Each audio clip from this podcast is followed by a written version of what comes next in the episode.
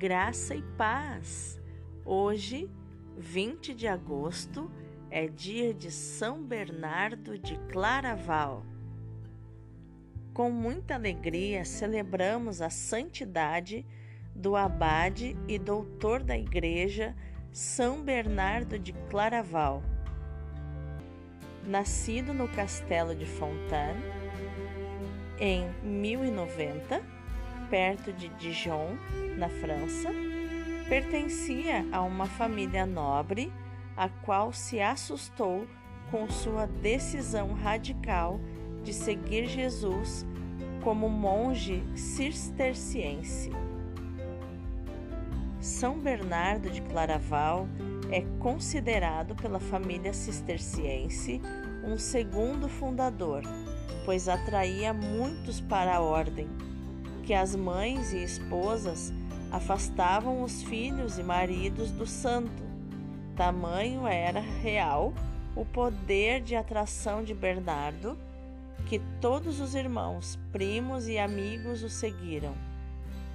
Homem de oração, destacou-se como pregador, prior, místico, escritor, fundador de mosteiros, abade, conselheiro de papas, reis, bispos e também polemista, político e pacificador.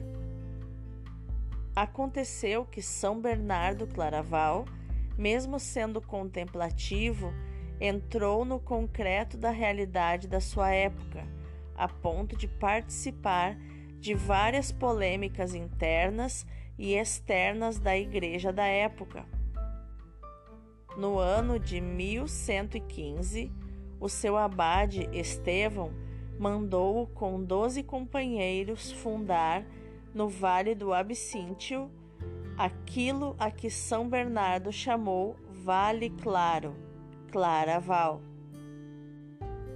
Do mosteiro de Claraval, o santo irradiava a luz do cristianismo, isto também pelos escritos, como o Tratado do Amor de Deus e o Comentário ao Cântico dos Cânticos. A invocação é fruto de sua profunda e sólida devoção a Nossa Senhora. Ó clemente, ó piedosa, ó doce e sempre Virgem Maria, pela Mãe do Céu, foi acolhido na eternidade em 1153.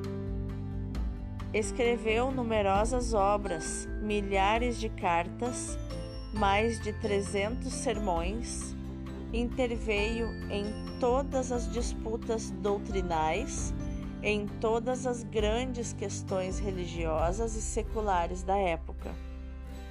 Era um homem de personalidade forte. Por ordem de tempo, considera-se o último dos padres da Igreja um editor falecido em 1707, Mabilon, escreveu sobre ele: é o último dos padres, mas iguala os maiores.